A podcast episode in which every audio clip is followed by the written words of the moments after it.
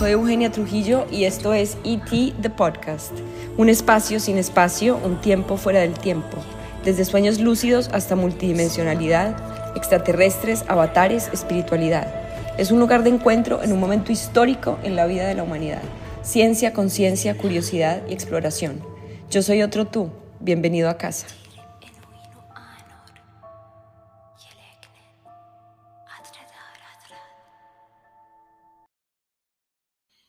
Bienvenidos, bienvenidas a un nuevo episodio de ET de Podcast.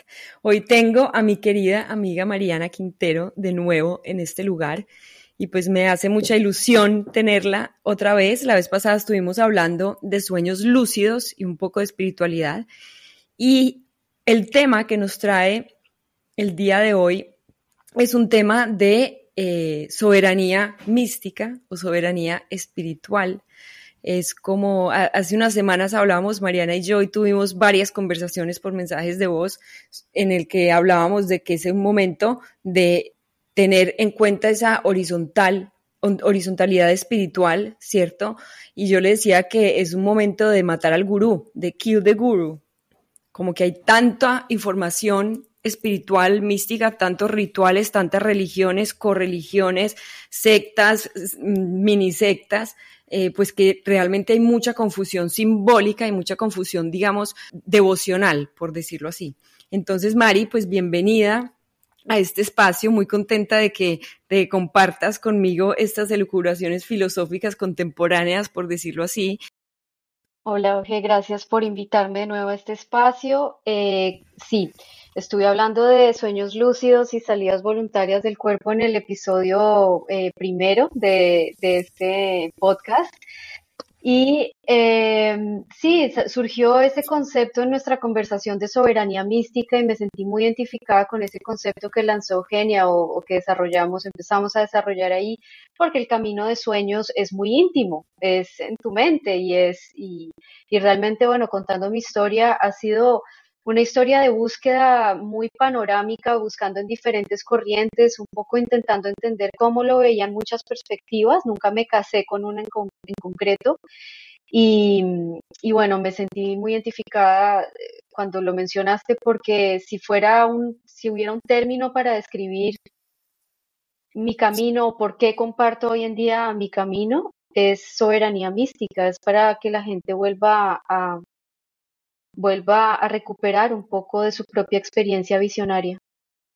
Sí, sobre todo yo creo que eh, hace poquito hablábamos con unos mensajes de texto, Mariana y yo, como lo hacemos usualmente, y estábamos compartiendo este tema de ego organizacional o de ego institucional y ahí al mismo tiempo pues salió el tema de, de soberanía mística, que esto significa básicamente mm, que en nuestra vida o en nuestros caminos espirituales, pues digamos que tenemos épocas o tenemos etapas en las que seguimos eh, e, X maestros, ¿cierto? Por ejemplo, las religiones que siguen X, eh, bueno, gurús o maestros ascendidos o estas figuras icónicas y realmente pues llega un momento de esa etapa o de ese camino espiritual en el que pues uno mm, hace un, un, un, como un retroceso a todo ese, a ese eh, proceso, por decirlo así, bueno, no retroceso, sino eh, como un step back de cualquier eh, devoción extrema a cualquier tipo de figura o a, cualquier tipo de camino o a cualquier tipo de icono. Y por ejemplo, eh, pues les cuento más o menos mi experiencia. Yo estuve muchos años en el Kundalini Yoga, más o menos cinco años antes de hacer mi formación.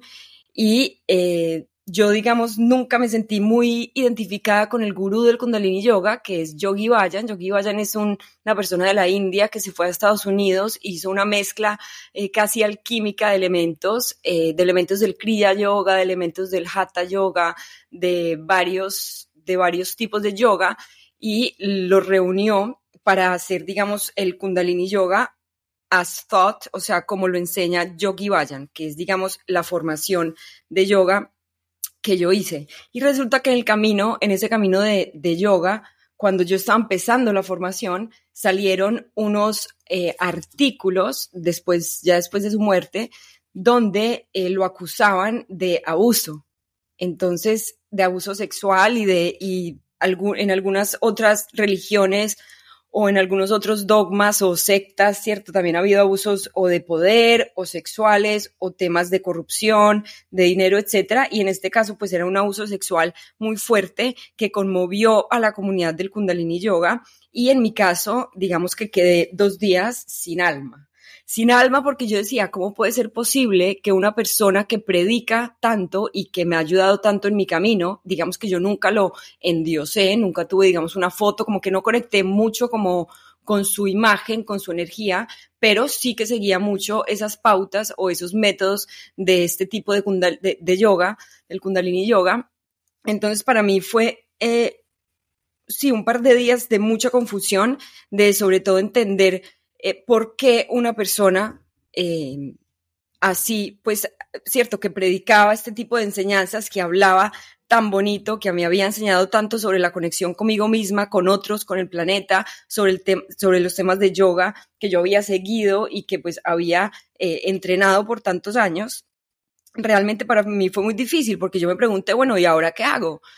sigo estudiando yoga, me salgo del yoga, eh, tuve como un par de días ahí de mucha confusión y fue espectacular porque ese fue el momento en el que hubo ese quiebre de que no importa realmente, no tiene nada que ver con el gurú, ¿cierto? Y es como esta situación, esta dicotomía entre, entre arte y artista, ¿cierto? O entre maestro y enseñanzas o mensaje y mensajero, eh, que sí se pueden separar o no se pueden separar y yo pues digo que a veces sí, a veces no, obviamente pues dependiendo y en este caso yo creo que, que pues yo por lo menos los separé y eso pasó también en mi comunidad y fue espectacular porque llegó un momento en el que dijimos, bueno, realmente es el momento de matar al gurú, de que más allá de cualquier gurú o divinidad que esté enseñándonos temas espirituales, pues la respuesta está dentro de nosotros mismos y en nuestros corazones. Entonces nosotros podemos tomar estas enseñanzas y seguir con este camino espiritual eh, que no necesariamente va ligado a una a un ícono, a un símbolo, a una cara, a un gurú, a un personaje, ¿cierto? Entonces esto fue muy interesante para mí. Y también creo que estamos en una época espectacular en la que pues realmente ese es el gran mensaje. Por ejemplo, Yogi Vayan decía, a mí no me sigan que yo los voy a decepcionar, ¿cierto? Y también eh, siempre mm, seguía con este mensaje de que la respuesta está dentro y de que cualquier, em, cualquier endiosamiento a una persona o a un ser humano, pues eh, te va a llevar hacia esa misma, hacia esa misma conclusión de que realmente no se puede endiosar eh, a una persona o no se puede dotar de estas habilidades o de estos poderes a, cualquier símbolo o persona, sino que realmente pues llega un momento de esa etapa espiritual, o por lo menos a mí lo que me pasó es que llegué a un momento de esa etapa espiritual en el que dije, pues no, voy a coger y voy a tomar estas enseñanzas, hacer mi camino, hacer digamos mi propia alquimia espiritual, coger de diferentes eh, enseñanzas lo que me sirva y, seguir adelante. Entonces, pues esto es, digamos, más o menos lo que se trata, la soberanía espiritual. Eh, y también Mari, pues me había contado algunas de sus experiencias y te dejo a ti para que cuentes un poquito sobre este tema. Sí, yo creo que como dijo Eugenia, el título de este episodio es un poco provocador de Kill the Guru, pero realmente es un proceso interno, como lo vería Jung o como lo vería Joseph Campbell, el famoso estudiante, el famoso estudioso de los mitos, eh, de los mitos tradicionales alrededor del, globo. Joseph Campbell fue una persona que estudió eh, la estructura del mito en muchísimas religiones, en muchísimas culturas originarias, y había como él describió esta jornada del héroe, que es como un, un recorrido arquetípico que hace una persona en su proceso de aprendizaje. Y en la jornada del el héroe hay una fase al final, antes de que el héroe retorne a su casa, que el mentor debe morir. Usualmente en estas historias míticas, o el gurú debe morir, o esa persona que fue precisamente porque el héroe debe integrarlo, debe, debe tenerlo ya dentro de sí, o debe, debe no ya verlo como algo externo, sino que esa persona le ayudó a despertar, ¿no? Hay un dicho que dice que el mejor maestro es el que despierta al maestro interno. Y realmente eso es un momento muy arquetípico que sucede en, la, que puede suceder en la búsqueda espiritual, que en alguna, en algún, en alguna etapa una persona te iluminó el camino, una enseñanza te mostró una estructura, un sistema en el cual seguir. El momento tal vez en que uno está tan desestructurado que uno necesita un sistema, unos pasos a seguir, una receta, pero hay un momento de esa jornada en la que uno se encuentra con el límite humano de ese mentor, lo que te pasó a ti, Eugenia, con Yogi Vayan, que no, siempre hay como esta noción de que el gurú es verticalmente, jerárquicamente superior, pero al ser humano comparte la misma estructura neuronal que todos nosotros, tiene la misma estructura de trauma colectivo que todos nosotros, que sus antepasados, obviamente muchas prácticas espirituales ayudan a trabajar tanto esa estructura de trauma que eventualmente uno deja de proyectarla tanto y las personas precisamente que emiten mucho amor y, que están muy receptivos, muy presentes y muy amorosos con una constancia, digamos, con una constancia que son constantes en ese estado de ser, de repente son irresistibles, porque uno no puede creer que alguien sea así, que alguien dé ese amor incondicional instante a instante. Total, y, a mí, digamos, me ha pasado. Yo, hay un, este gurú de la India que se llama Sri Sri Ravi Shankar, y yo creo que es el único, el único gurú que a mí realmente me ha sorprendido como su nivel de expansión energética, su aura, su presencia, su, su conocimiento, y lo sigo, y cuando venía a Barcelona he ido a sus charlas, pero también es, digamos, identificar cuando yo le entrego mi propio poder personal y mi propia autonomía y mi propia escucha a ese otro ser exterior, por decirlo así.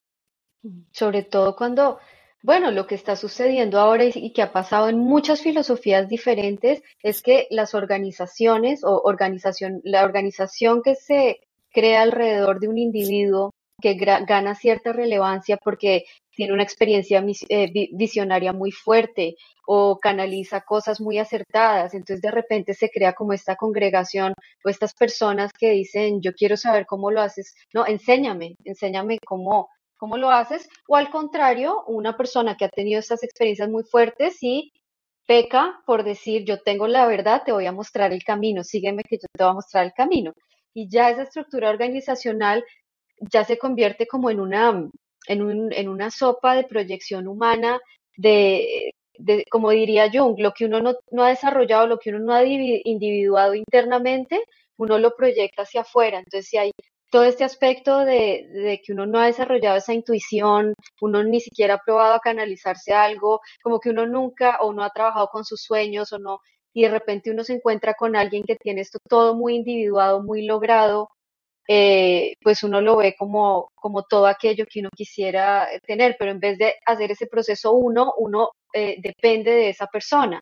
Entonces, va a depender de esa persona para que haga las canalizaciones, para que le diga las cosas, para que le dé el camino. Y lo más sano desde mi punto de vista, lo que me ha pasado a mí, es celebrar a aquellos que han eh, recuperado ese canal, pero saber que yo también tengo esa disponibilidad. O fue la pregunta que yo me hice, ¿esto es algo exclusivo de, de tres personas elegidas? ¿O realmente es algo que todos tenemos en nuestra naturaleza y que podemos despertar?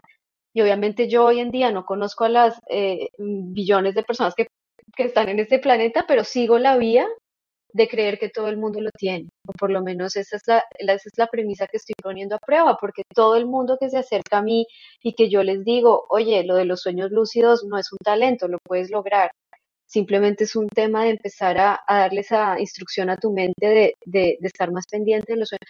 No hay una sola persona que me haya dicho, no, yo no puedo hacer eso, eh, yo no, todos soñamos, absolutamente todos.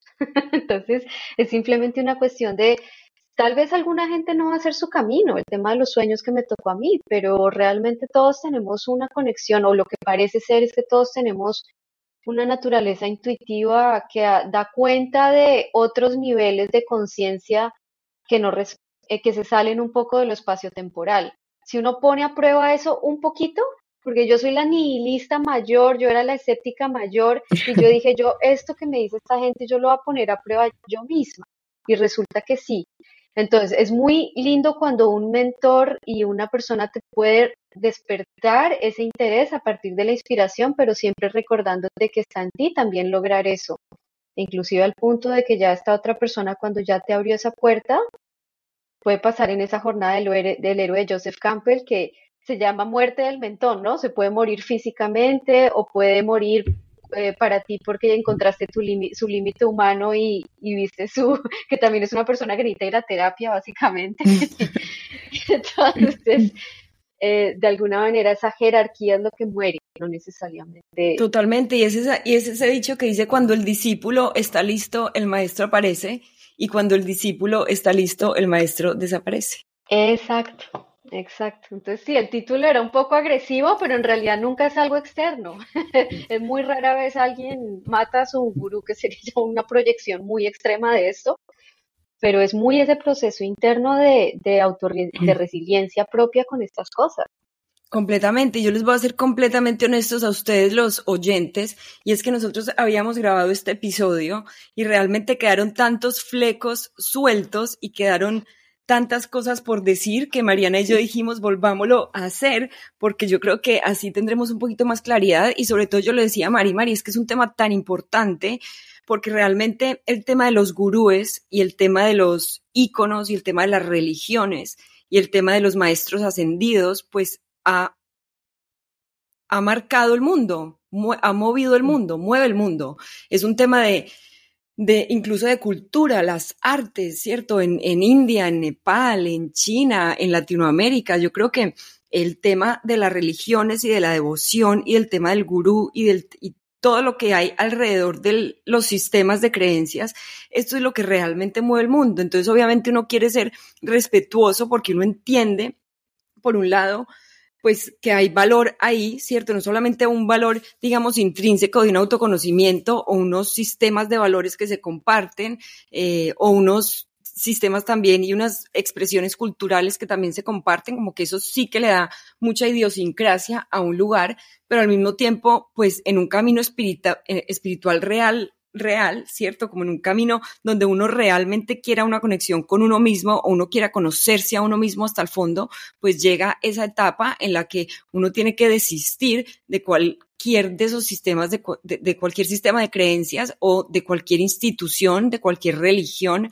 de cualquier cara, de cualquier símbolo, de cualquier ícono, ¿cierto? Eh, por ejemplo, sí, eh, Jesús, digamos que, que a nosotros nos, no compartimos mucho el conocer a, a, Jesús porque fuimos criadas, o por lo menos yo fui criada en una sociedad mayormente católica y a Jesús yo lo tengo en una, en un muy buen lugar eh, de mi corazón como ser eh, expansivo, ¿cierto? De muchas enseñanzas, pero pues realmente lo que se creó alrededor de su figura y de sus enseñanzas fue una cosa completamente corrupta. Y lo digo aquí porque es, ha sido la causa de muchas guerras, de mucha tergiversación en cuanto a los, en cuanto a los caminos espirituales, de mucha exclusión. Y lo que tú decías ahorita, que es que muchas veces los sistemas de, creencias son excluyentes, ¿cierto? Yo tengo mi verdad. las otras verdades las excluyo y no son bienvenidos y hay muchas personas, digamos, en la fe católica o en la fe o en muchas religiones que excluyen, por ejemplo, a personas que están practicando yoga o que estamos haciendo meditación. Cuando nosotras, las personas que hacemos yoga, hacemos meditación, pues no nos iríamos a criticar esos otros sistemas de creencias porque realmente entendemos que cada uno tiene su forma de habitar una espiritualidad. Sí, reaccioné ahora porque me acordé que me parece perfecto ese ejemplo de Jesús, inclusive porque a él le hicieron lo mismo que él venía a, a digamos, a, a, invitar a la gente a que observara. Él, o por lo menos la figura que aparece, que aparece de él es una persona que en ese momento la ley eh, judaica es tan estructurada, tienen tantas diferentes eh, prácticas que han bajado por generaciones y que ya inclusive una práctica que pudo haber venido de muchas de las, inclusive muchas de las prácticas de las religiones fueron porque en algún contexto eran relevantes, en un contexto en el que tal vez había una falta de higiene grande, se lavaban las manos tres veces antes de, ¿no? Y eso terminó siendo parte del rito o lo que sea, pero llega un punto cuando eso baja generación, generación, que tal vez ya no es necesario lavarse las manos tres veces antes de, pero realmente queda como cristalizado y en ese momento cuando él llega hay tantos pasajes en, en, en todo el contenido bíblico que están estos personajes, los de la ley eh, judaica, ahorita se me va el nombre, los que, los sacerdotes que, eh, los fariseos. Están los fariseos ahí y, Jesús viene un poco a decirle, ustedes se perdieron en esta estructura, en los ropajes, en el rito y, un poco viene a romper con todo eso y a decir aquí la conexión es directa con lo que sea que es el Padre y bueno, y a él después Jesús muere y le hacen exactamente lo mismo que él le señalaba a los, a los fariseos, de, que eventualmente toda esta comunión con lo divino se perdió un montón de normativas y de reglas, y yo me acuerdo, hay un pasaje en el que él está, eh, que él dice, él, él, toma la, la, palabra en una sinagoga y dice, yo soy el Padre y el Padre y yo somos uno, y todos los fariseos, ahí los, los sacerdotes están histéricos, lo echan de, no, mejor dicho, es todo un escándalo, y realmente a él le pasó después exactamente lo mismo, ¿no? Todo ese sistema de mediación de sacerdotes, de normas, de reglas. Entonces es como estas estructuras cooptan siempre. Eh, uno, la pregunta interesante ahí es, ¿qué es lo que coopta?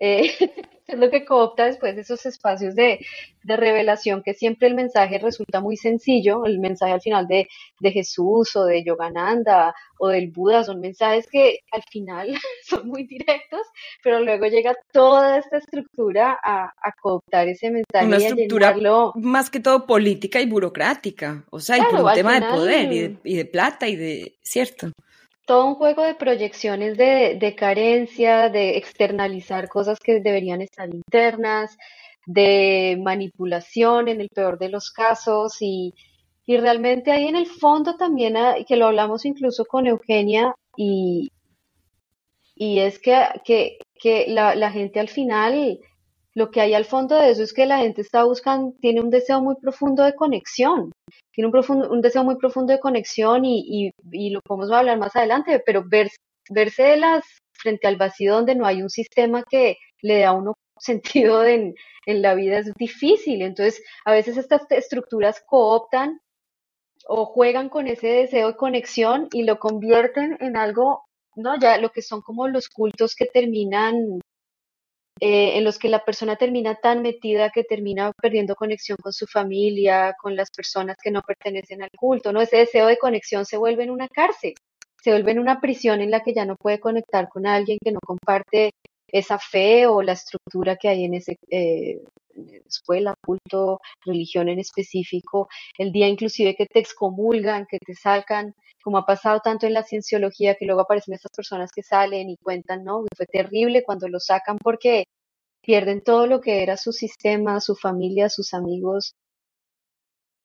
Y bueno, ese es como el caso Totalmente. más Y digamos, yo, yo pienso es que hay muchas personas que están muy pegadas, digamos, a todo el tema religioso, a todo el tema más institucionalizado, y yo creo que hay un gran miedo a encontrarse uno con ese vacío. Y eso lo mm. hablábamos también tú y yo, y es el miedo al vacío. Hace poquito leía una frase que dice, cualquier miedo es realmente un miedo a no ser. Y eso a mí me rompió la cabeza porque es totalmente cierto. Cualquier miedo, el miedo a la muerte, el miedo a la soledad, el miedo a volverse loco, el miedo a lo desconocido, cierto, es un miedo a no ser, a uno realmente encontrarse con ese vacío como un muñeco en medio de un gran planeta flotando, donde yo he estado muchas veces, mm, sin uno tener nada de qué realmente agarrarse, sin uno tener alguien de quien confiar, pero realmente uno llega a entender que eso está dentro de uno.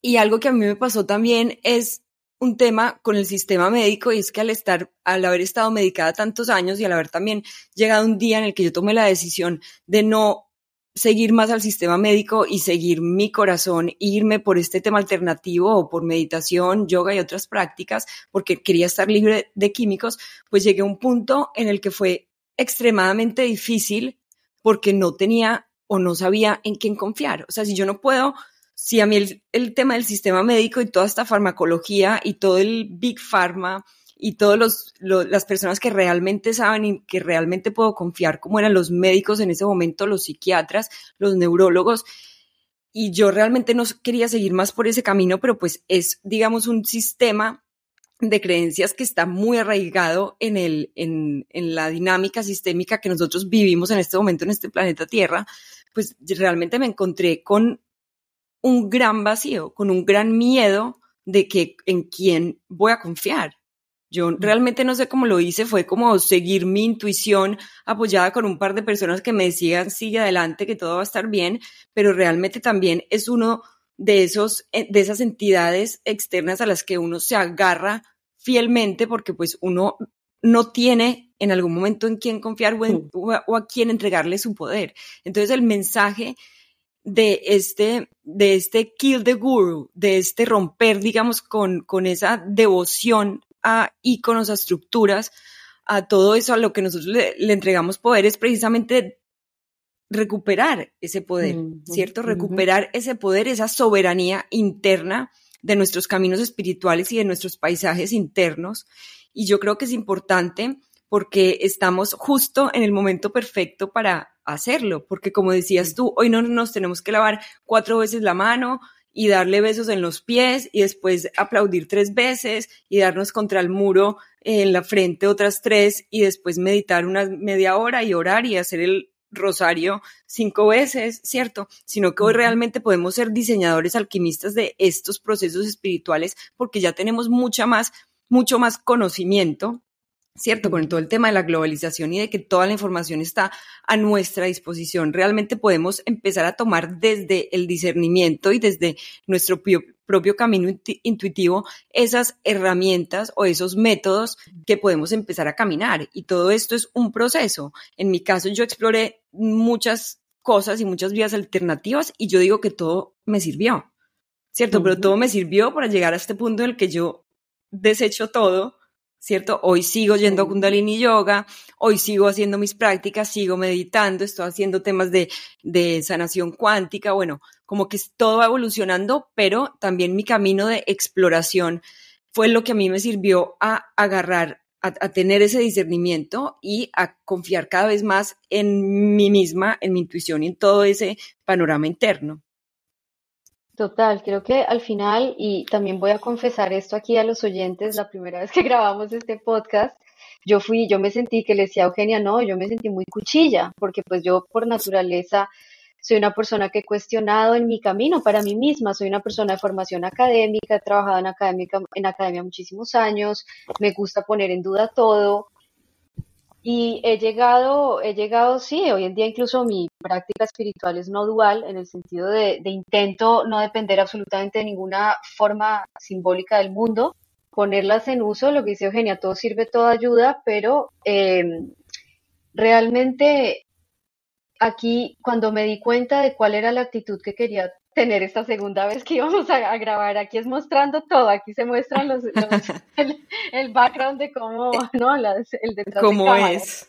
Yo realmente quise pensar cuál es la actitud que quiero tomar aquí y es, eh, hay mucho más, es mucho más complejo de simplemente eh, decir, no, es que la gente se agarra del rosario, del cuarzo y no logran, no, no logran soltar esos, todos esos, y realmente es mucho más profundo. Medité sobre el consuelo que ofrecen todos esos símbolos a la persona al enfrentarse, lo que decía Eugenia, que enfrentar, empezar a enfrentarse al miedo de frente, al miedo de la existencia, a las preguntas fuertes de qué es esto, qué es esta realidad, por qué estoy aquí, pues obviamente hay muchas cosas que dan consuelo en algún momento. El mentor, el gurú, el cuarzo, el rosario, el mantra, eh, pero creo que todas las personas que caminan un camino espiritual son les, les, son, les es familiar una crisis espiritual en algún momento y yo sí estaba meditando sobre eso, que finalmente la crisis espiritual o cuando uno estas cosas no, por más de que uno repite el ritual todos los días y tiene todas sus piedras y todos sus aceites y todos sus libros y su gurú y todo, pero uno se, hay un día que uno se siente abismado en el abismo, ¿no? Viendo esto de frente y uno tiene una crisis espiritual con todo esto, una crisis de fe porque tiene muchas preguntas con su escuela o su formación o su gurú eh, uno se encontró contra el límite de esto, contra el límite de esa forma de lo que le puede eh, dar, o uno se enfrentó con el límite humano de un ser humano, o uno se, o uno se enfrenta con, em, con un muro básicamente de preguntas que no están permitiendo, un poco como cuando no te dejan hacer esa pregunta porque no se puede, tipo, no, esa pregunta no se puede hacer, que uno es peor porque uno la quiere hacer, ¿no? En muchas, digamos, en el catolicismo, el cristianismo normal, eh, perdón, apostólico romano, románico usual, que uno se encuentra contra, contra preguntas a veces de es que la Biblia dice esto y uno dice, pero ¿por qué? Como que empieza ese por qué, por qué, por qué. Y creo que ahí es muy sano a veces tener estas crisis espirituales porque uno puede avanzar o es una invitación para soltar todas aquellas cosas que han sido salvavidas, que han sido faros, y, empezar otro tipo de, proceso de indagación del miedo en una capa más, más anterior, más profunda, porque al final todos estos salvavidas, todas estas cosas están muy bien, todas nos van a ayudar, pero siguen siendo, siguen siendo, siguen estando ahí porque hay miedo. Precisamente están ahí porque tenemos miedo al vacío, al abismo, al no ser, lo que tú dijiste me pareció precioso, porque eso realmente explica lo que hay al fondo de nuestra necesidad absoluta de sistemas humanos, de figuras, de devociones, de un consuelo que nos pueda dar un, inclusive el animismo, ¿no? Animar la naturaleza, devolverle la magia al planeta. Todo eso realmente al fondo todavía esconde un miedo de que, ¿y qué tal que no lo tenga? Entonces, ¿y qué tal que no lo tenga?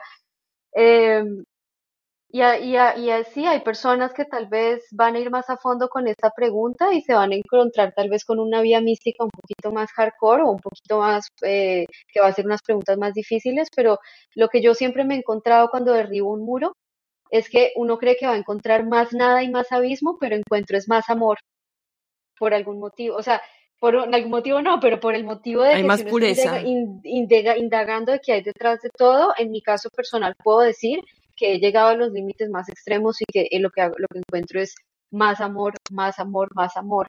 Me doy cuenta que todas estas barreras realmente lo que nos distancian es de las formas de amor más indiferenciado, que más incondicional precisamente porque no está condicionado por la forma. Tú hablabas de lo presimbólico. De lo presimbólico, de, y, bueno, ahí hay varias vías místicas que, que hablan de este plano universal del amor antes del símbolo, antes de la forma, antes de que se canaliza vía muchas veces nosotros, ¿no? A ti te amo, pero a ti no, no, amo a mi marido, pero a ti no te amo, o amo este, este cristal me conecta a Dios, pero esta sanduchera no. Y yo un poco pongo eso, pongo eso a veces en duda, tipo, toda esta sacralidad de los objetos, y yo digo, si yo le pido a Dios que también me ayude a través de la sanduchera, la sanduchera es igual de sagrada, que a veces hay gente que le cuesta un poquito permitir que todas las cosas estén a disposición de este proceso de, de volver a recordar ese plano indiferenciado del amor y que precisamente tanto la sanduchera como el cristal pueden estar al servicio de eso, pero uno realmente le carga de valor simbólico a una cosa que está muy bien, es lo que digo, yo no, cada cosa va, a ofrecer un significado muy potente en algún momento, pero sí, si uno empieza a seguir un camino un poco más no dual, uno va a entregar la sanduchera como el cristal al mismo nivel de horizontal de significado, eventualmente. 100%, es como cuando uno tiene que cargar, tiene que cargar con su turmalina negra cada vez que sale porque de pronto en el metro pues no está protegido energéticamente y no, yo creo que la mayor, la mayor protección es tener una vibración alta y ser honesto con uno mismo, ¿cierto? Cada vez que uno se va acercando más a su, a su autenticidad, a su honestidad, a su verdadera esencia, a ese amor infinito, que somos porque hay oscuridad, pero la oscuridad es temporal y realmente lo que hay debajo de la oscuridad es, es amor, ¿cierto? Es amor, es unidad, es todo eso que nos lleva a, a sentirnos, eh, digamos, unidos con el todo, ¿cierto? Unido con, unión conmigo misma, unión con otros, unión con el planeta, como yo sí, como yo decía, eh, que, todos los caminos conducen a, yoga en algún momento, porque no es yoga como asanas, como movimiento, como ejercicio, sino yoga como la conexión que yo tengo conmigo misma, en mente, cuerpo, alma, con otros y con el planeta Tierra y con el todo.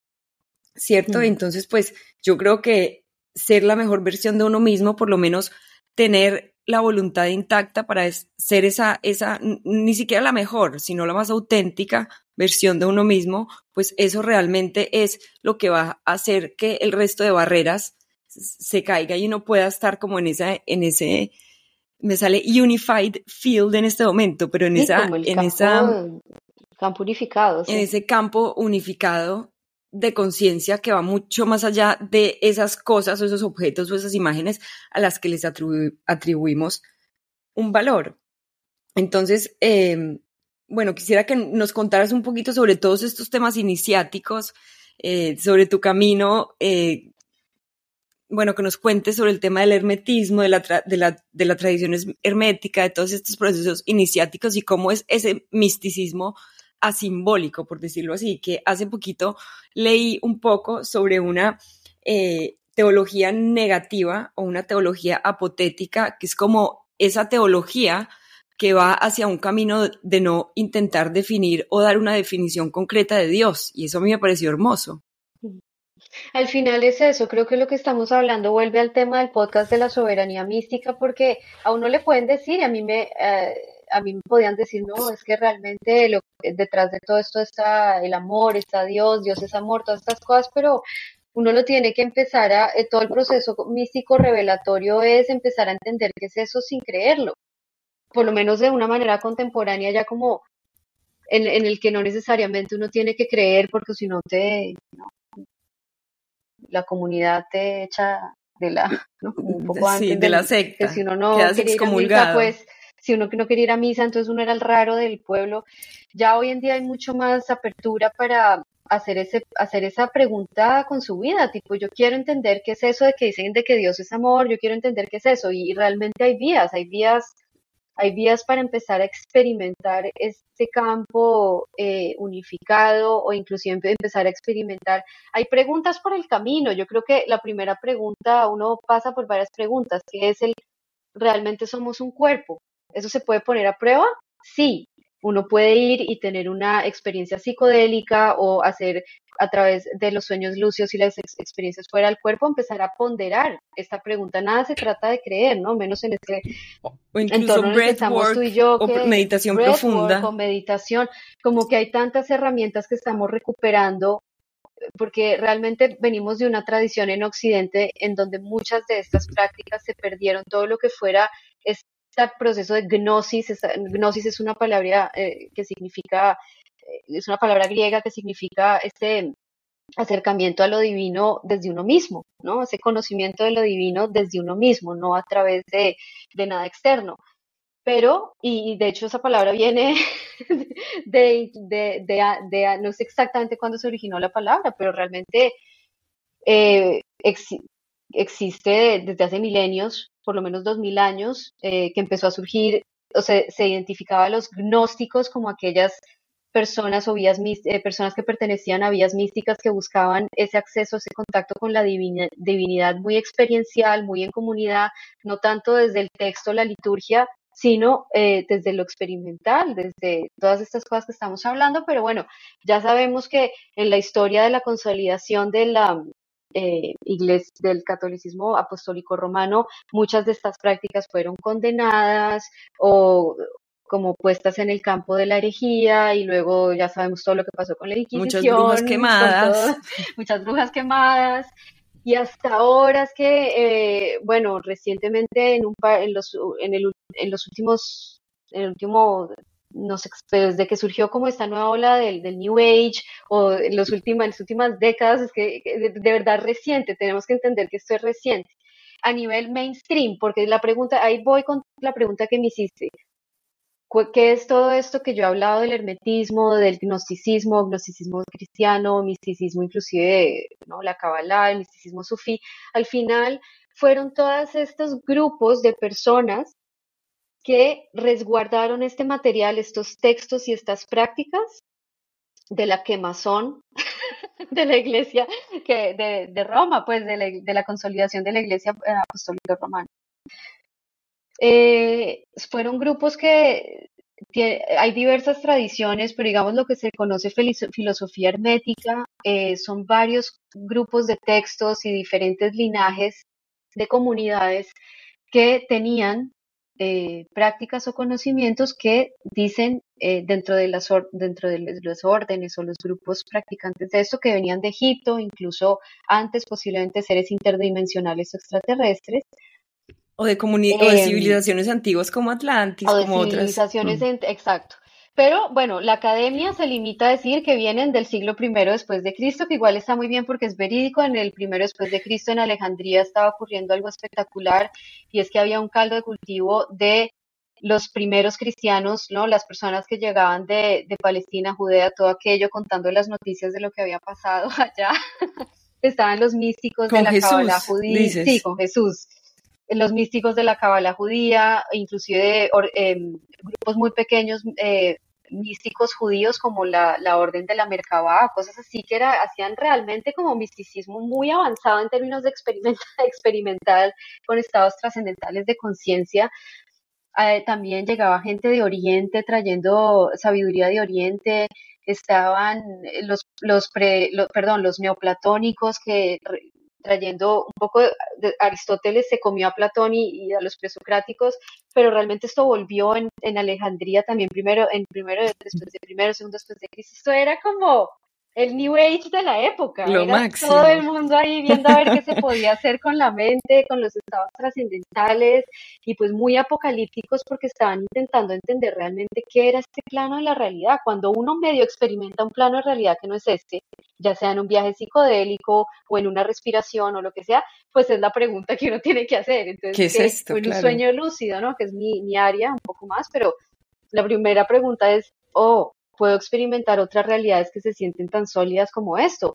Si vi, cuando me salí el cuerpo, vi mi cuerpo abajo, o la, la, lo fantástico que es hablar con gente que ha tenido muerte clínica, que literalmente se les ha apagado la máquina, y que después vuelven con todas estas historias y hoy en día hay tantos casos ya registrados que es que es aburrido pelear con alguien que dice que esto no es real porque ya hay demasiado documentación. Hay demasiado. O sea, yo, hoy en día digo, es que no se trata de creer o de no creer, se trata de tener información o no tener información. Sobre todo este tema de, las muertes clínicas, la cantidad de literatura que hay, de estudios científicos, de médicos, neurólogos que se dedican, digamos, ya a documentar este tipo de, de, experiencias y espectacular también ver la similitud en, de, la, eh, de la tipología y la tipología de las mismas experiencias, pues que es espectacular uno ver cómo muchas personas transitan por estados muy similares y por, o tienen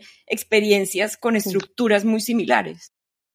Exacto, entonces yo solo lo que dije, lo mismo que dije en el episodio que estuve antes, es lo único que se puede hacer con esto es ponderarlo con la vida propia. Tómate el tiempo, lee, investiga. Yo he estado en grupos de apoyo de personas que han tenido experiencias cercanas a la muerte, compartiendo y realmente es increíble porque cuando a mí me empezaron a suceder todo lo de las experiencias fuera del cuerpo, si alguien, si alguien me podía entender lo que yo veía, era esta gente que se había muerto. Yo no sabía esto, Mari. Se había muerto. Como así que grupos de apoyo con experiencias. No, pues, o sea, como que uno entra a conferencias y tal, y uno hace preguntas, o hay como estos grupos de personas que han, han ¿verdad?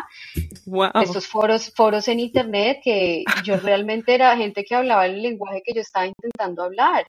Y fue brutal porque me encontré con, con departamentos enteros de, en academia que investigaban que tenían millones, miles de casos registrados. Hay un caso muy famoso que fue de un cirujano que de verdad le, le dio, ¿qué fue lo que le dio? Le dio una de estas bacterias en el cerebro, que le, o sea, en la muerte clínica del tipo, el cerebro era total, y está registrado médicamente que su cerebro era total, estaba totalmente muerto. O sea, el cerebro de este tipo no derretido porque lo recuperó, pero era un cerebro que no podía producir alucinaciones de ninguna manera. Porque hay mucha, hay mucho de este discurso que es como, no, es que justo antes de morirse la persona tiene una explosión de imágenes.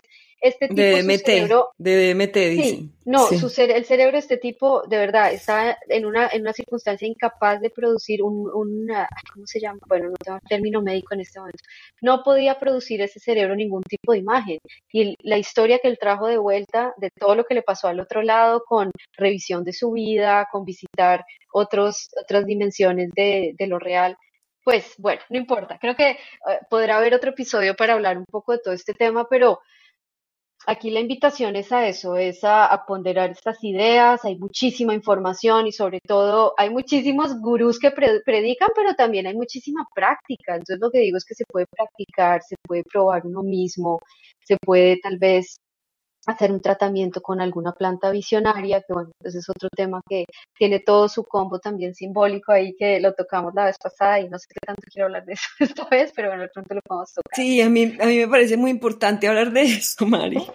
A mí me parece muy importante hablar de eso. Yo sobre todo quiero hablar sobre este tema de la psicodelia, porque digamos, yo pues en mi camino espiritual y por mi naturaleza de adicciones y de temas eh, de farmacología y dependencia, pues nunca he utilizado plantas psicodélicas y no lo he necesitado, no está en mi camino y realmente yo rescato mucho las plantas psicodélicas y los enteógenos porque yo sé que estos son una gran puerta, un shortcut, un atajo para uno poder eh, ver, digamos, desde una manera más experiencial realmente cómo es nuestra naturaleza no dual, como dices tú, de que realmente no somos un cuerpo o no somos sí, un traje de carne y huesos y fluidos, sino que pues somos muchísimo más allá de eso, que eso va también con el tema de la conciencia no local, pero sí, sí que quería hablar de eso porque también hemos caído como en una banalización de esas mismas experiencias y también muchas veces es una vía de escape de esta misma realidad,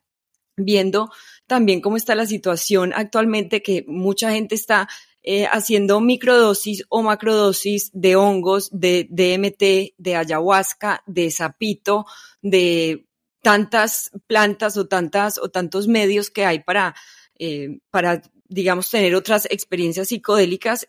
Em, y yo creo que a veces, pues, realmente mm, no es tampoco necesario. O sea, hay, en algunos casos en los que sí es necesario porque hay mentes muy gruesas o de pronto por temas de tiempo donde uno dice, bueno, yo realmente necesito una experiencia contundente como estas, pero realmente eh, también se cae o se tiende a caer en ese en, esa, en ese nivel de escapismo, ¿cierto? De que utilizamos todo esto es porque realmente queremos es, es, estar en otro lugar y no en esta realidad en la que estamos en este momento, sino que queremos es evadir, buscar, eh, estar continuamente buscando más allá, más allá y también perdiendo, digamos, esa sutileza de la cotidianidad o de la, o de la, eh, o, de, o, de, nuestra sobriedad, digamos, en vigilia, ¿cierto? Todas esas aptitudes o todas, toda esa sensibilidad que nosotros podemos llegar a tener cuando estamos en vigilia y en sobriedad, pues realmente estamos perdiéndolas por querer ir a buscar eh, experiencias mucho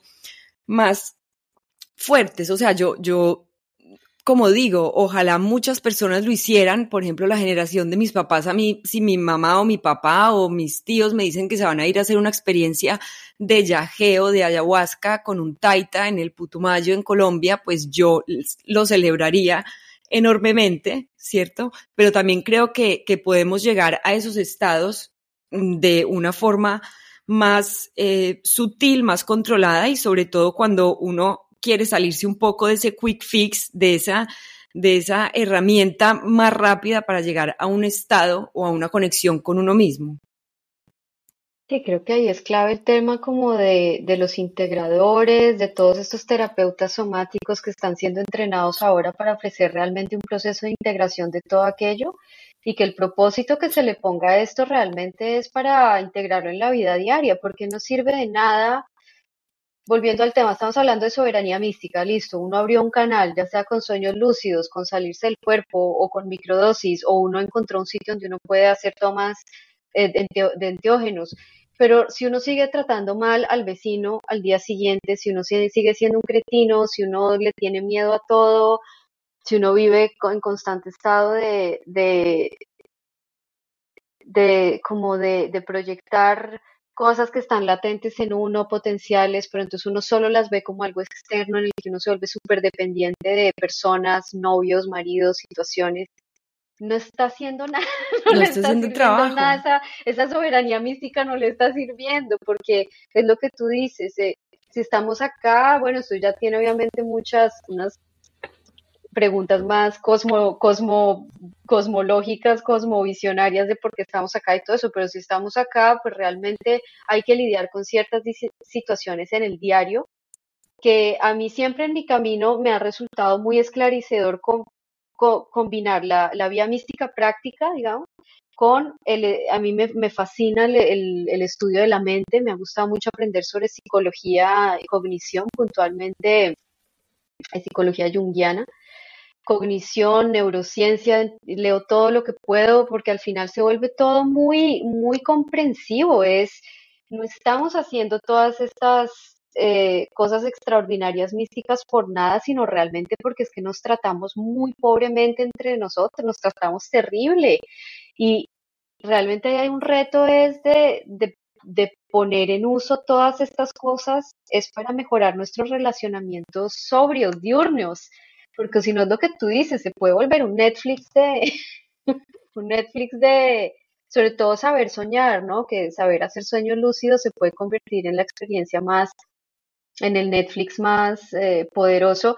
Y yo comentaba esto eh, la vez pasada, que la gente me pregunta mucho, ¿no? Si la experiencia psicodélica es necesaria o si se puede llegar a otras vías, como por otras vías como lo que tú decías, yo digo completamente, hoy en día yo creo que sí, inclusive me, me sorprendió escuchar a, a, un farmacólogo neurocientífico que es soñador lúcido también y él ha probado más de 100, no, menos, un poco menos de 100 componentes eh, psicodélicos, o por lo menos que modifica, eh, psico, bueno, sí, psicodélicos, y él afirma que él ha hecho todas las, se ha ido por todo el mundo probando estos, eh, estos enteógenos tanto en ritual como en entornos médicos y él dice todavía que sus sueños lúcidos, algunos de sus sueños lúcidos siguen siendo mucho más potentes que todo aquello.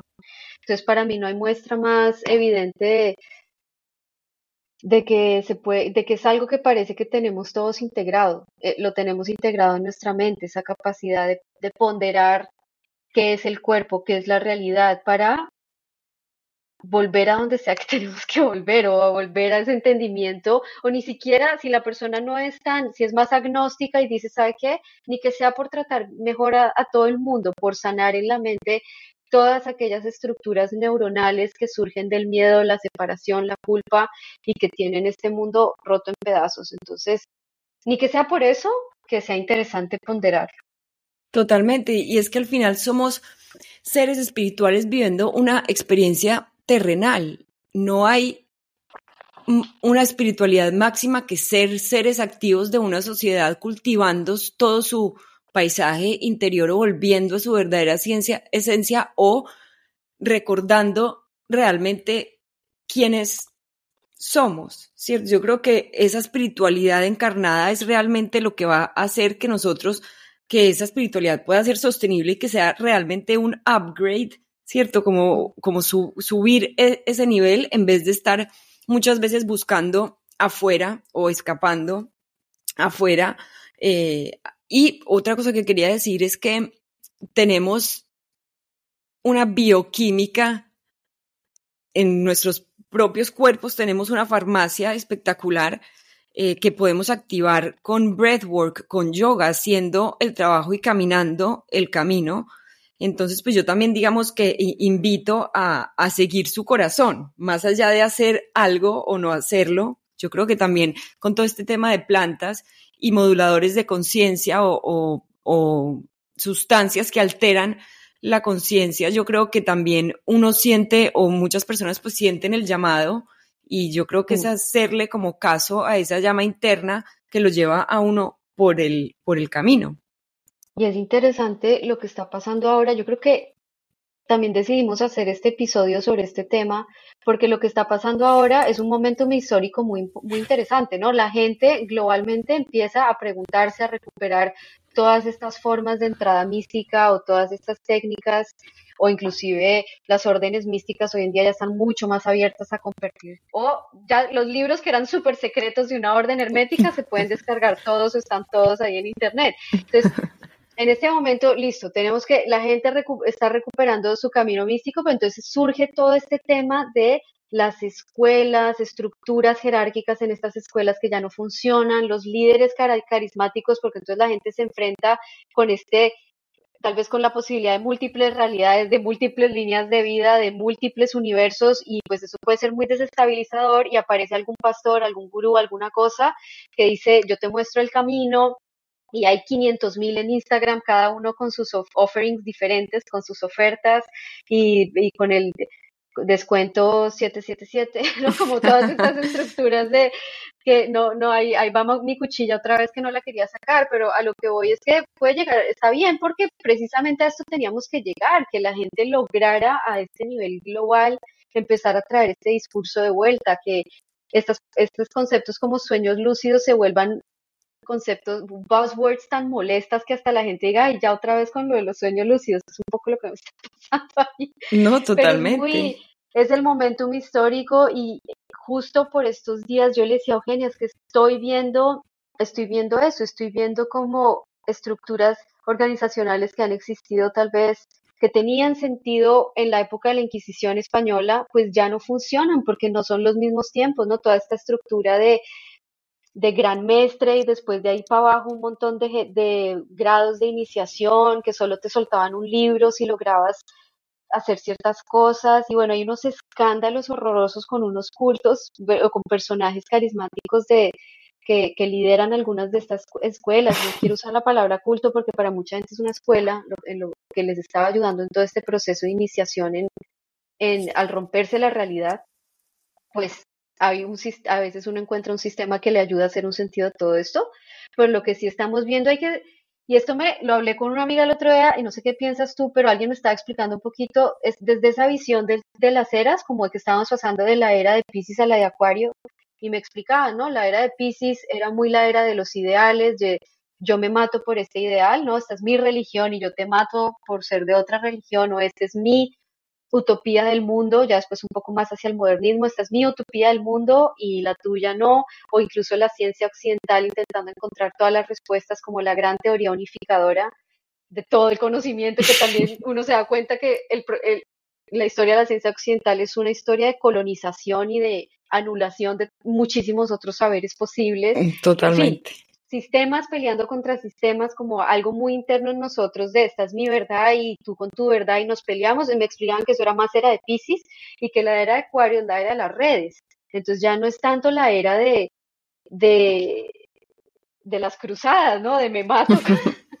de, y que está, de pelear por la verdad. más bien, y lo conversé con esta persona, tenemos todos los medios de expresión a nuestra disposición. Podemos hacer imágenes con inteligencia artificial, publicar podcasts, para mostrar, hey, yo no sé cuál es tu experiencia revelatoria o visionaria, pero te puedo compartir la mía. Te puedo contar lo que he visto con imágenes, con palabras, con podcast, tú me cuentas la mía y ya no es cuál es más válida, sino es una cosa más de redes, de encontrarse, de compartir, de encontrarse con personas afines, de mirarlo, mirar los puntos de vista, de poder experimentar esa interioridad de otras personas con mucha más expresividad. Lo que sucedía antes era que una persona tenía una experiencia visionaria y de ahí se creaba todo un linaje que yo no quería traer el tema, pero lo que está pasando ahorita en, en Palestina e Israel es que eso viene de una experiencia visionaria de hace miles de años que ha bajado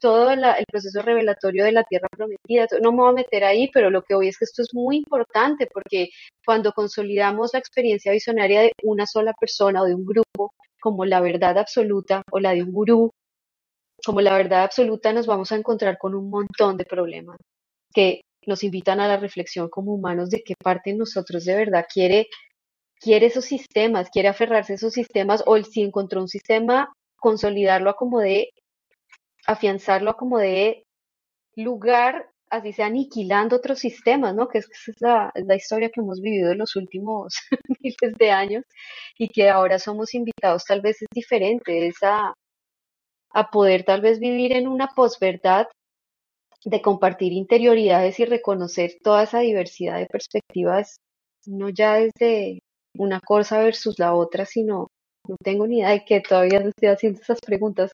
¿Qué es realmente esa posverdad? Totalmente, y es como ver cómo manifestamos estos elementos de poder en egregores colectivos que van o hacia la división o hacia la unificación, ¿cierto? Que van realmente hacia seguir una serie, digamos, de valores o de ideales, o si van, digamos, es más hacia, la separación. Y eso es lo que realmente tenemos que preguntarnos en, en nuestro corazón, si con estas prácticas o con, eh, o con esta idealización mm, espiritual, por ejemplo, en las religiones o en las sectas o en los sistemas políticos o incluso con sistemas como el capitalismo o el, o el sistema científico, Em, ¿Cierto? Estos son todos egregores o como dice Yuval Noah Harari muchas veces en sus novelas, pues que son historias que nos hemos contado y que nos hemos repetido y que pues por ende las vivimos en nuestro día a día. ¿Cierto? Como dices tú, esta historia parece muy eterna, pero realmente es algo muy reciente. ¿Cierto? Los antiguos egipcios pues hacían las cosas diferente y ha sido más o menos en los últimos 200 años donde todos estos otros sistemas han tomado un poder em, que ha cambiado realmente nuestra, nuestra, la manifestación mm, de nuestra vida diaria. Entonces también es tener un poco de responsabilidad sobre cuáles son, cuáles son esos egregores o, esas, o ese imaginario colectivo que estamos creando como un todo, ¿cierto? No es tanto, digamos, un proceso, pues obviamente hay un proceso de individuación, pero al mismo tiempo en ese proceso de individuación, finalmente hay, para mí, hay una verdad, una verdad única que es el amor, ¿cierto? Que, es, que es volver el amor y la unión, que es lo que decía también Cristo, eh, ¿cierto? De todo lo crístico que dicen pues que, que venía de, de, que Cristo, que viene de cristal, de lo crístico, de lo cristalino, de lo puro, de la verdad eh, máxima. Y yo creo que, que esa es realmente la única verdad, si estamos actuando para ir hacia la unidad o hacia la división. Y esto obviamente cada uno se preguntará en su corazón, uno intenta, porque somos seres humanos viviendo en un cuerpo, en una tercera dimensión muy densa, ¿cierto? Entonces, pues a veces no es fácil ser coherente y no se espera que todo el mundo sea coherente, pero que por lo menos haya una voluntad y una, y una visión por lo menos proactiva de actuar sobre ese valor eh, de, de, amor, ¿cierto? Que a veces es una palabra como tan usada y, y tan, bueno, que, que, está como tan al aire siempre, pero realmente es eso, es si vamos hacia, hacia unirnos o a separarnos. Claro, y contigo siempre decimos, y con Nigeria siempre lo hemos dicho que todas estas vías místicas que son solo luz y solo amor, no, porque al final es, hay que llegar a eso, pero hay que llegar a eso a través de deshacer muchas estructuras neuronales, trauma, mucha mierda, trauma individual, mucha cosa. Y si la persona, volviendo a nuestro tema, es si la persona va a hacer eso a través de la tradición chamánica, no sé cuáles, o de los cristales, no sé cuál, está bien, es lo que tú dices, somos contadores de historias y al final uno aprende, el otro oía también este dicho, como eh, las historias son mejores eh, educadoras que aprendemos mejor con historias que, que con normas o con, bueno. Con teorías, sí. Con teoría, exacto, como que realmente la, con la historia que nos tengamos que contar para hacer ese proceso terapéutico de deshacer, si es en una mm, eh, maloca con los jaguares y las plumas del Amazonas, y eso todo nos habla y nos crea un momento muy importante para, para evolucionar, genial, o para deshacer un problema que tuvimos de, genial.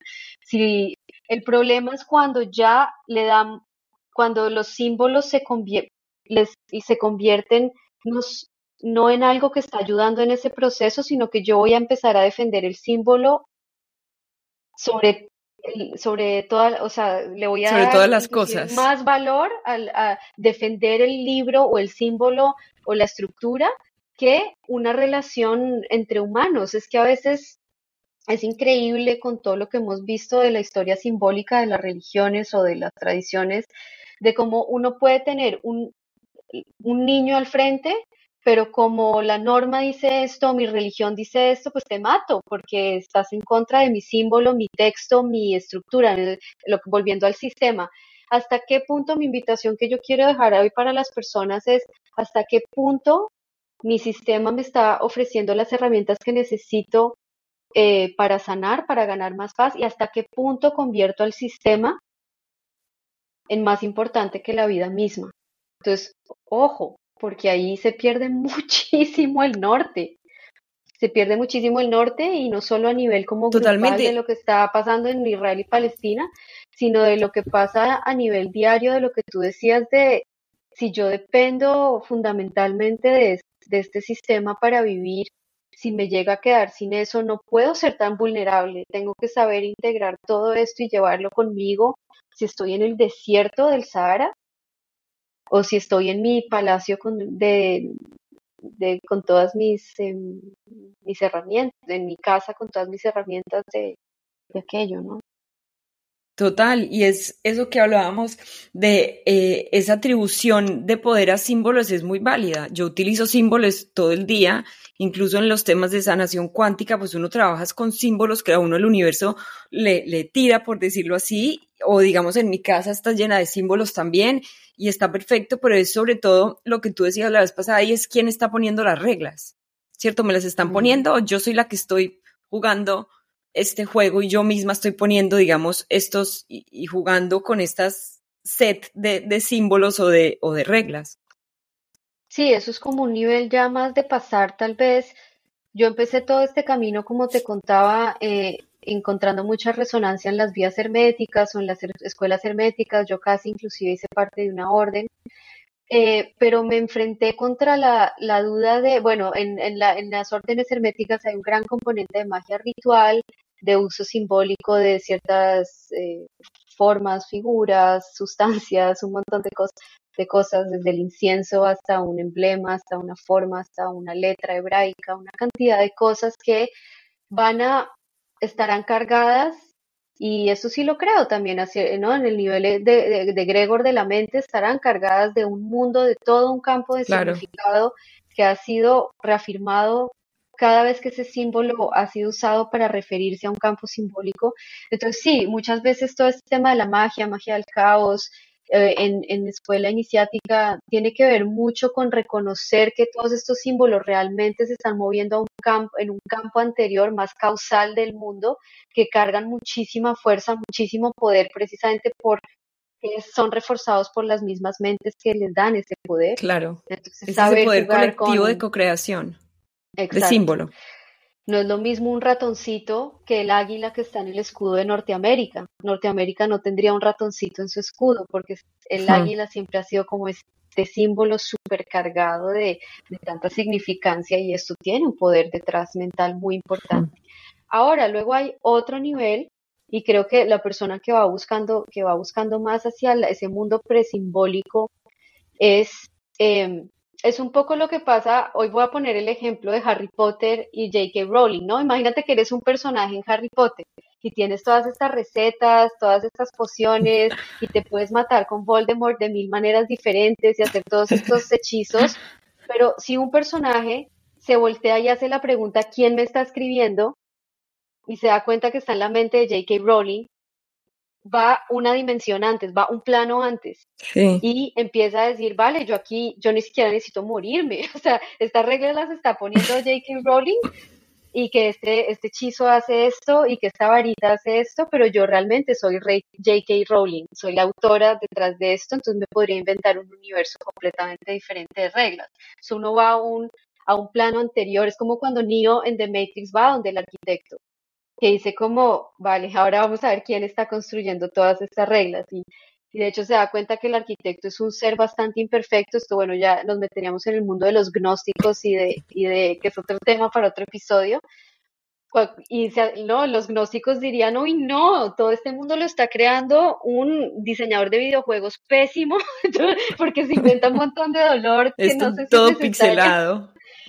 Entonces están buscando inclusive a quien piensa el arquitecto, intentan buscar más arriba, entonces ahí ya hay como unos planos causales más profundos hasta llegar a ese plano no dual, eh, donde realmente ya no hay la dualidad del bien y el mal, sino que eh, se reconoce que todo aquello era una meditación o un pensamiento de una, de una mente muy creativa, pero que antes de eso todo está salvaguardado en el amor, nada, nada real puede ser amenazado. Y esto pues es el límite del miedo. Cuando uno ya llega allá, uno dice, uff, el, miedo era un facto, era un, era un condimento que se le metió a, este universo puntual, a esta creación puntual, pero si uno se va lo suficiente más atrás, uno siente que uno está totalmente protegido, a salvo, que uno no es un cuerpo, que uno no se puede morir. Y bueno, esta conclusión es alguna conclusión a la que llegan algunas vías místicas al hacer ese proceso de empezar a echar para atrás en los símbolos eh, que da mucho miedo porque es perder los símbolos y perder los sistemas es, lo que perder el cuerpo. lanzarse al abismo, pero lo que yo ya personalmente sostengo con muchos otros que han hecho esto es que lo que hay atrás es el amor más puro y más impresionante y más incondicional antes de que se creara el miedo, antes de que, antes de, de todo esto.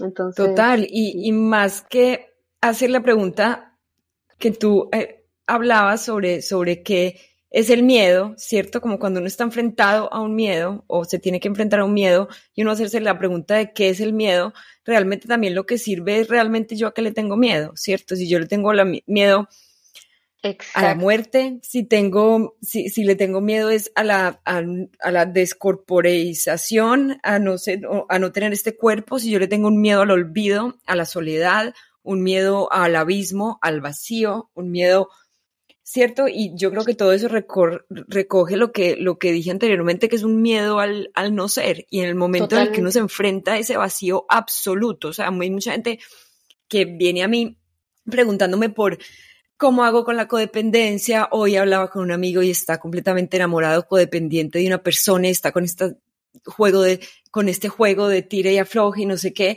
Y, yo al final pensaba, wow, es el miedo al vacío. Hay gente que viene con ansiedad, con una cantidad de cosas y es porque no pueden, o con miedo a la soledad, o con, o con em, adicción al trabajo, o todas estas adicciones, es por esa incapacidad de uno sentarse en su absoluta vulnerabilidad, a ser uno con la nada, que es lo mismo que ser uno con el todo. ¿Cierto? Porque en el momento en el que uno integra ese vacío y que a mí me ha pasado en varias muertes espirituales o muertes de ego o muertes de cuerpo, que así como tú he tenido también varias esos momentos que parecen infinitos donde uno quiere, pues donde hay un vacío que para mí era como un hoyo negro en el estómago. Eh, realmente cuando uno se sienta ahí con paciencia y lo abraza y lo escucha y le da un poquito de amor, realmente ese vacío se va volviendo muy habitable y no solo habitable, sino que ese vacío se, convierte en el todo y en un mundo de posibilidades infinito que se abre ante ti. Y es simplemente la mm. gente que no quiere sanar o que tiene mucho miedo, que tiene mucha resistencia, es simplemente sentarse, sentir el sentimiento, sentir la angustia, la tristeza, el vacío, recuperar el trauma. Y en ese momento en el que ese momento pasa, no es tan grave, no es tan doloroso, es simplemente sentir el dolor, ¿cierto? Sentir el vacío y sentir lo que hay antes de eso que da mucho más miedo, que es uno sentirse completamente vulnerable, acorpóreo, insignificante. Después de todo eso, viene una puerta espectacular que se abre donde el universo está ahí ante ti y se muestra como un mundo de posibilidades infinitas donde existe una multidimensionalidad espectacular que uno puede navegar conscientemente después. Entonces también ese miedo es miedo que cuando uno lo supera, uno realmente llega a ese encuentro con esa multipotencialidad de uno mismo, ¿cierto? De por lo menos de, de, su ser en conciencia.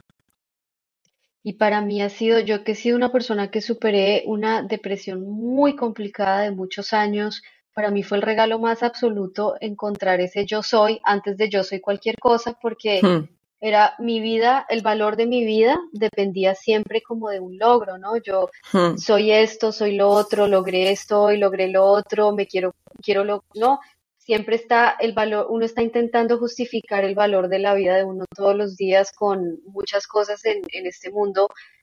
Eh, y el día en que uno se encuentra con ese vacío y uno logra desnudar, bueno, el día no, para mí han sido como un proceso realmente como desbaratar todos los filtros neuronales que me creaban todo aquello, pero el día en que logré sentir el valor de mi vida por simplemente ser, no por ser esto o aquello, porque además mm. yo tengo el problema de haber sido como una, no sé cuál es el término, overachiever en español, ¿cómo se dice? Como una persona que quiere lograr, quiere overachiever, es mm, como... No sé una persona que quiere, que quiere lograr demasiado y, que realmente está buscando su valor personal por todas las cosas que logra.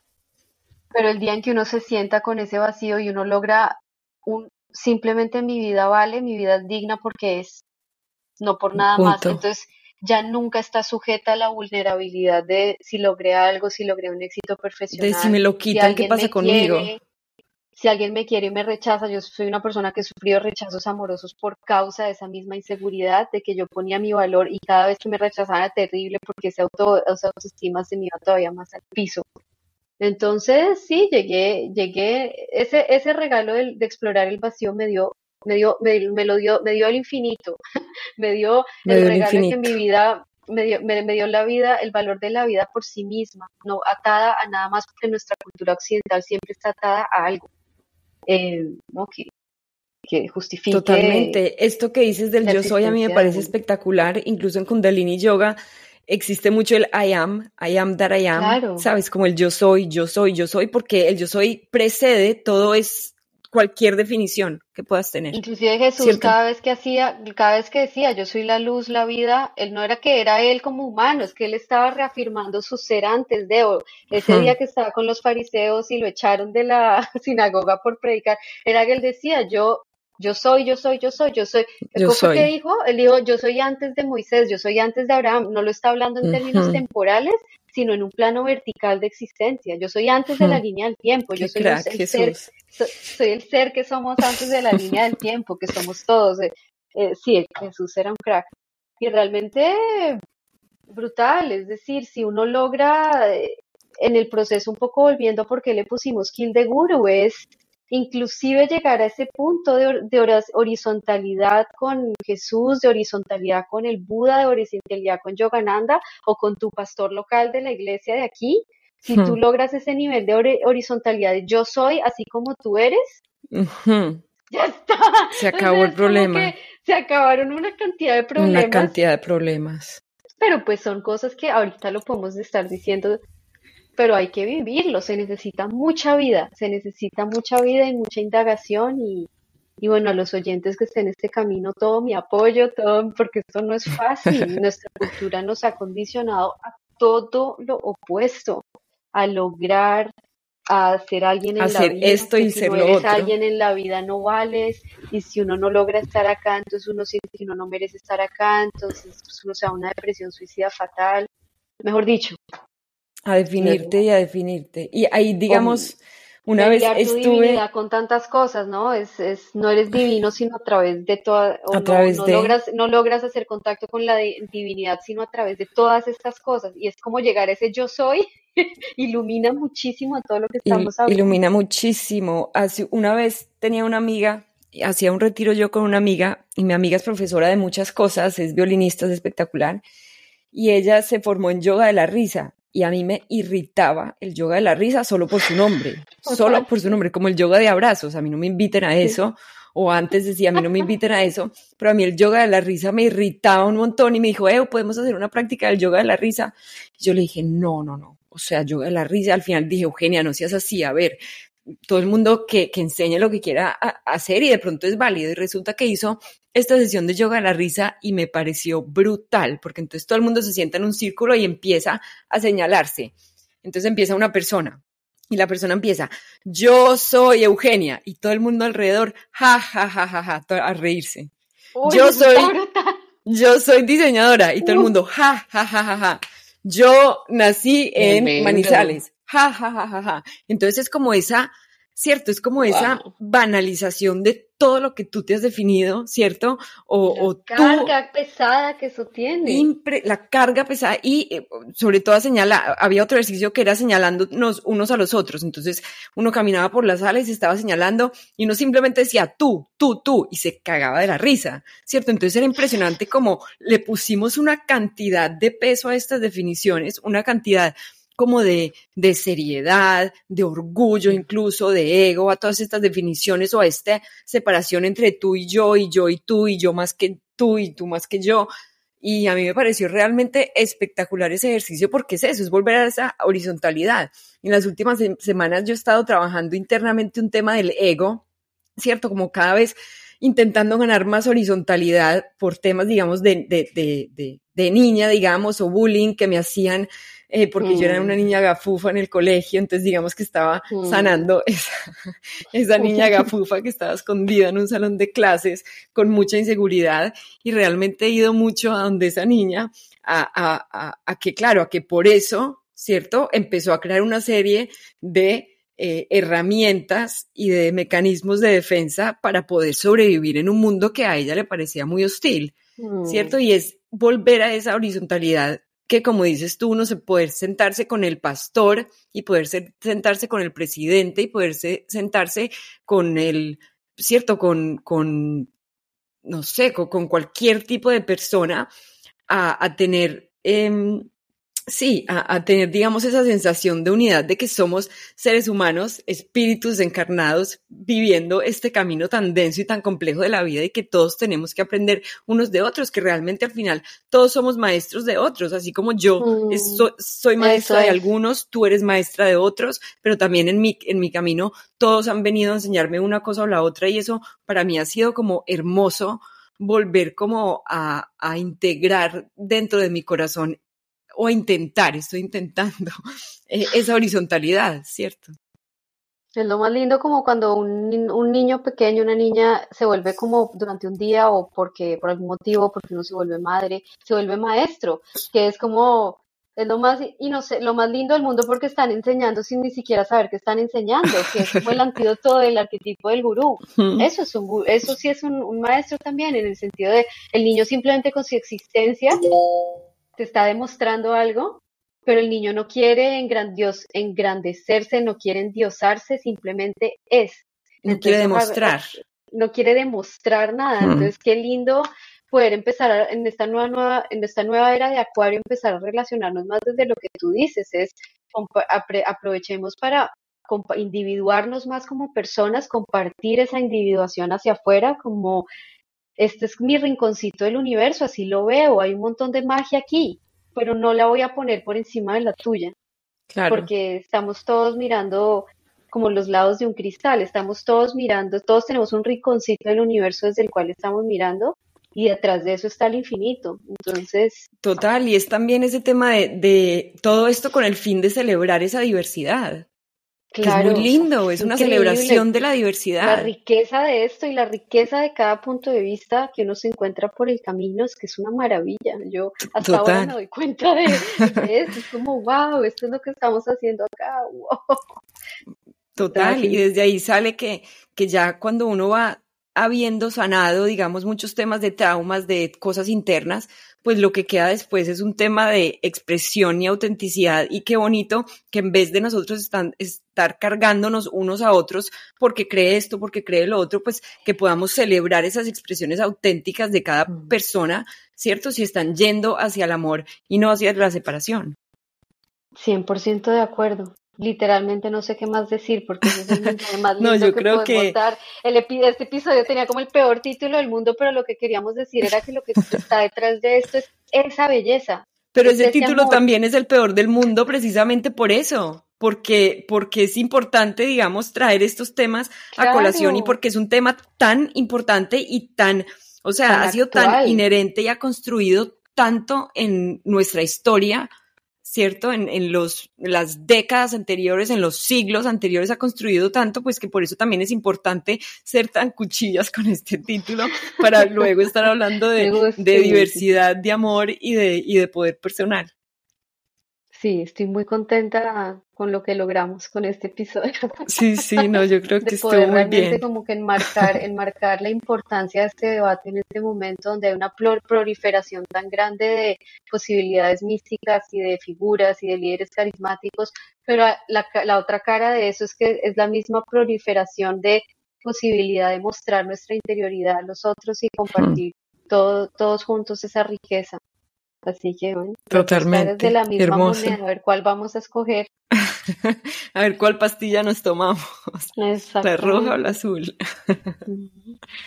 bueno, super Mari, muchas gracias por tu tiempo y gracias a todos por escuchar.